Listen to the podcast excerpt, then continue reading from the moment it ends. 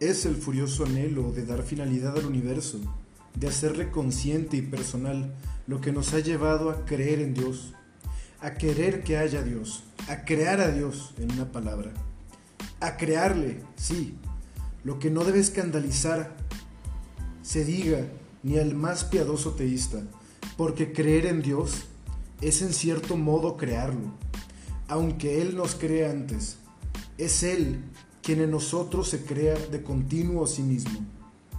Hemos creado a Dios para salvar al universo de la nada. Lo único de veras real es lo que siente, sufre, compadece, ama y anhela. Es la conciencia. Lo único sustancial es la conciencia. Y necesitamos a Dios para salvar la conciencia. No para pensar la existencia, sino para vivirla no para saber por qué y cómo es, sino para sentir para qué es. Es el amor. Es un contrasentido si no hay Dios. La fe en Dios no estriba para comprender el por qué, sino para sentir y sustentar el para qué último. Necesitamos a Dios para dar sentido al universo. Hola, ¿qué tal? Yo soy tu pesimista consentido. Y en esta ocasión, tras una larga frase introductoria, vamos a ver el concepto de Dios del filósofo español Miguel de Unamuno e inclusive las objeciones que este pensador católico plantea con respecto a la idea de Dios de los filósofos medievales, tomistas y escolásticos, de los filósofos racionalistas que buscaron hacer de Dios un ideal de razón y perfección. Acabamos de leer el final del capítulo séptimo del libro del sentimiento trágico de la vida. Sin embargo, a partir de aquí nos vamos a remitir al capítulo octavo del libro mencionado, titulado De Dios a Dios. Dice Miguel de Unamuno, lo mismo que un niño habla a su perro o a su muñeco, cual si le entendiesen.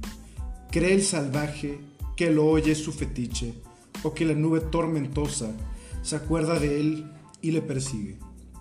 Aquí, Miguel Dunamuno habla de la génesis del concepto o la idea de Dios en la humanidad primitiva, hablando específicamente del nacimiento de la idea de un Dios único en el monoteísmo, estrechamente ligada con la monarquía y que evolucionó a partir del politeísmo de los llamados paganos como los griegos y los nórdicos. En un principio, dice Unamuno, el dios Yahvé de Israel era una más de las deidades disponibles que había para adorar.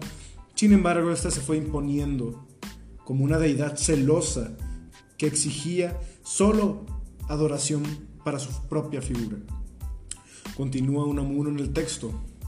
Cuanto más clara la conciencia de la distinción entre lo objetivo y lo subjetivo, tanto más oscuro el sentimiento de divinidad en nosotros.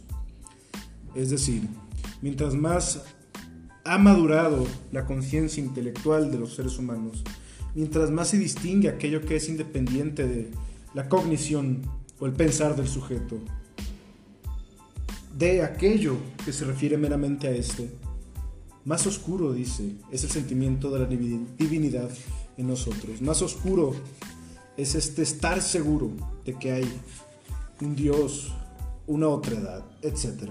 En un sentido divino. Dice Unamuno, definir algo es idealizarlo, para lo cual hay que prescindir de su elemento inconmensurable o irracional, de su fondo vital.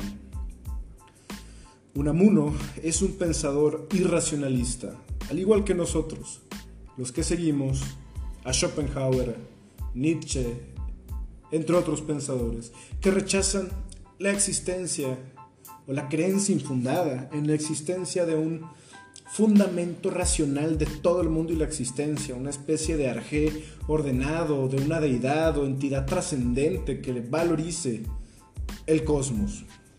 Unamuno cree que lo vital, lo más fundamental, es lo irracional, en contraposición con Hegel, el mayor de los racionalistas, que afirma que todo lo racional es real y todo lo real es racional.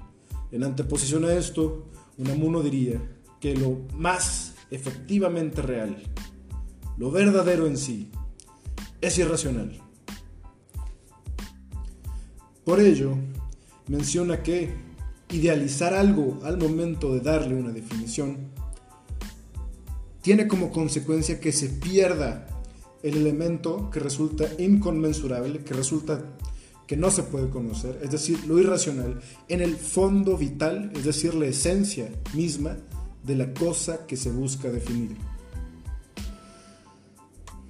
Unamuno cita a otro pensador, a Binet, y dice que la existencia se saca de la esencia. Por lo tanto, decir que Dios existe sin decir qué es Dios y cómo es, equivale a no decir nada. Si se afirma la existencia de Dios sin dar una lista o definición de sus atributos necesarios, es decir, de los cuales no puede prescindir sin dejar de ser aquello que es, estamos afirmando nada. Estamos haciendo alusión a un significante, un fonema que carece de significado, es decir, una palabra vacía, que no se refiere a ningún objeto real y concreto o inclusive pensable en el mundo. Y por lo tanto, bajo este significante, la palabra Dios se podría enmascarar absolutamente lo que sea. Nosotros, los ateos, consideramos que esta es una razón de peso para negarnos ante la creencia en dioses, porque al no ser Dios un objeto real y concreto, observable y medible en el mundo, que se nos revele a la conciencia, Dios puede ser utilizado para designar cualquier cosa en pro de los intereses de personas indeseables que utilicen este concepto como herramienta efectiva de control de las masas. Continuamos con el texto de Unamuno. Las supuestas pruebas clásicas de la existencia de Dios, refiriéndose todas a este Dios idea, a este Dios lógico, al Dios por remoción, y de aquí que en rigor no prueben nada, es decir, no prueban más que la existencia de esa idea de Dios. Argumentos como el cosmológico Kalam tan utilizado por William Lane Craig o las vías tomistas para demostrar la existencia de Dios, así como la apuesta de Pascal entre un sinfín de argumentos, no prueban la existencia de Dios, sino de la idea de Dios que se ha formado conforme a estos argumentos. La idea de un Dios racional, lógico, dice Unamuno. La idea de Dios en nada nos ayuda para comprender mejor la existencia, la esencia y la finalidad del universo. Orden, por ejemplo, dice, es lo que hay y no concebimos otro. Esto se puede utilizar para refutar argumentos como la idea del ajuste fino o el diseño del universo, pues le llamamos orden simple y llanamente al estado de cosas en el mundo. No conocemos ningún otro. El orden es el estado de cosas conocidas y no podemos conseguir ningún estado de cosas alternativo, por lo que este argumento cae por su propio peso. Continúa Unamuno. Decir que el mundo es como es y no de otro modo porque Dios así lo hizo, mientras no sepamos por qué razón lo hizo así, es no decir nada. Y sí sabemos la razón de haberlo hecho así. Dios sobra y la razón basta.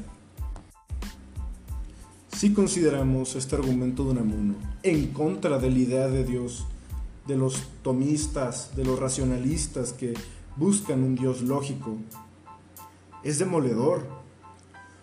Porque si decimos que Dios hizo el mundo tal y como es, es decir, que es la razón de que el mundo sea tal y como es, sin dar dicha razón, no tiene sentido.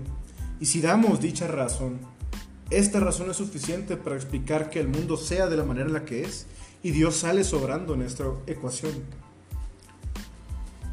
Continúa. En el orden moral, se preguntan los teólogos si la mentira o el homicidio o el adulterio son malos porque así lo estableció Dios o si lo estableció así porque son malos. Si lo primero, Dios o es un Dios caprichoso y absurdo que establece una ley pudiendo haber establecido otra, u obedece a una naturaleza y esencia intrínseca de las cosas mismas independientes de Él, es decir, de su voluntad soberana. Y si es así, si obedece a una razón de ser de las cosas, esta razón, si la conociésemos, nos bastaría sin necesidad alguna de más Dios, y no concibiéndola, ni Dios tampoco nos aclara nada. Esa razón estaría sobre Dios. Ni vale decir que esa razón es Dios mismo, razón suprema de las cosas. Una razón así, necesaria, no es algo personal. La personalidad la da la voluntad. Y es este problema de las relaciones entre la razón necesariamente necesaria de Dios y su voluntad, necesariamente libre, lo que hará siempre del Dios lógico o aristotélico un Dios contradictorio. Unamuno afirma y sostiene que afirmar valga la redundancia la existencia de Dios desde la razón, desde la lógica, es siempre contradictorio. Es una estupidez, es un absurdo, dice Unamuno. Y este argumento que presenta me parece impresionante. Dios estableció que las cosas buenas y malas son buenas y malas. Solo porque así lo quiso. O porque las cosas buenas y malas son en sí mismas buenas y malas.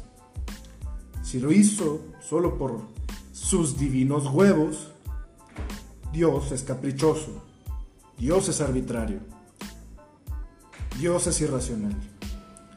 Y si lo hizo porque las cosas son buenas y malas en sí mismas, entonces Dios no es necesario. Entonces Dios está sujeto a principios más fundamentales que están por encima de él. Difícil salir de esta argumentación desde el punto de vista del teísta lógico que un amuno, un católico, está atacando. El Dios racional, dice Unamuno, es forzosamente necesario en su ser y en su obrar. No puede hacer en cada caso sino lo mejor, y no cabe que haya varias cosas igualmente mejores, pues entre infinitas posibilidades solo hay una que sea la más acomodada a su fin. Como entre las infinitas líneas que pueden trazarse de un punto a otro, solo hay una recta. Es decir, Unamuno dice que el Dios lógico de los racionalistas es absoluto en su obrar en su hacer. Necesario. No hay voluntad en ese Dios, no hay personalidad. Y esto es lo que Unamuno critica de esta concepción de la divinidad. Continúa el texto. En la necesidad de Dios perece su voluntad libre, es decir, su personalidad consciente. El Dios que anhelamos, dice Unamuno, el Dios que ha de salvar nuestra alma de la nada, el Dios inmortalizador, tiene que ser un Dios arbitrario. Y es que Dios no puede ser Dios porque piensa, sino porque obra, porque crea. No es un Dios contemplativo, sino activo. Un Dios razón un Dios teórico contemplativo, como es el Dios este del racionalismo teológico, es un Dios que se diluye en su propia contemplación. A este Dios corresponde la visión beatífica como expresión suprema de la felicidad eterna. Un Dios quietista, en fin, como es quietista por su esencia misma, la razón.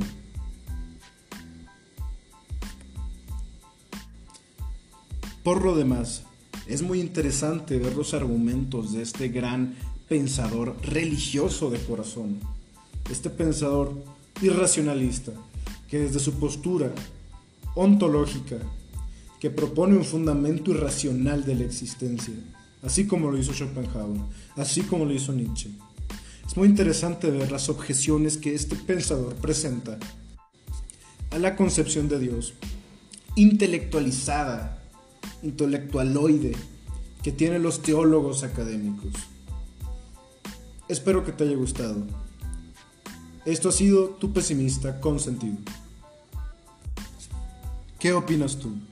¿Te parece que, como dice Unamuno y posteriormente veremos en otro capítulo, tenemos todos un hambre, una necesidad de ser inmortales, de no morirnos nunca, y que para ello solo la idea de Dios o Dios mismo puede salvarnos, puede satisfacernos? ¿Te parece que tiene razón Unamuno sobre la concepción o la idea del Dios racional? O quizá ni el Dios racional ni la deidad que Unamuno podría proponer existen realmente y es nuestro deber y nuestra responsabilidad, por nuestra propia cuenta, darle sentido a este tempestuoso universo indiferente de caos.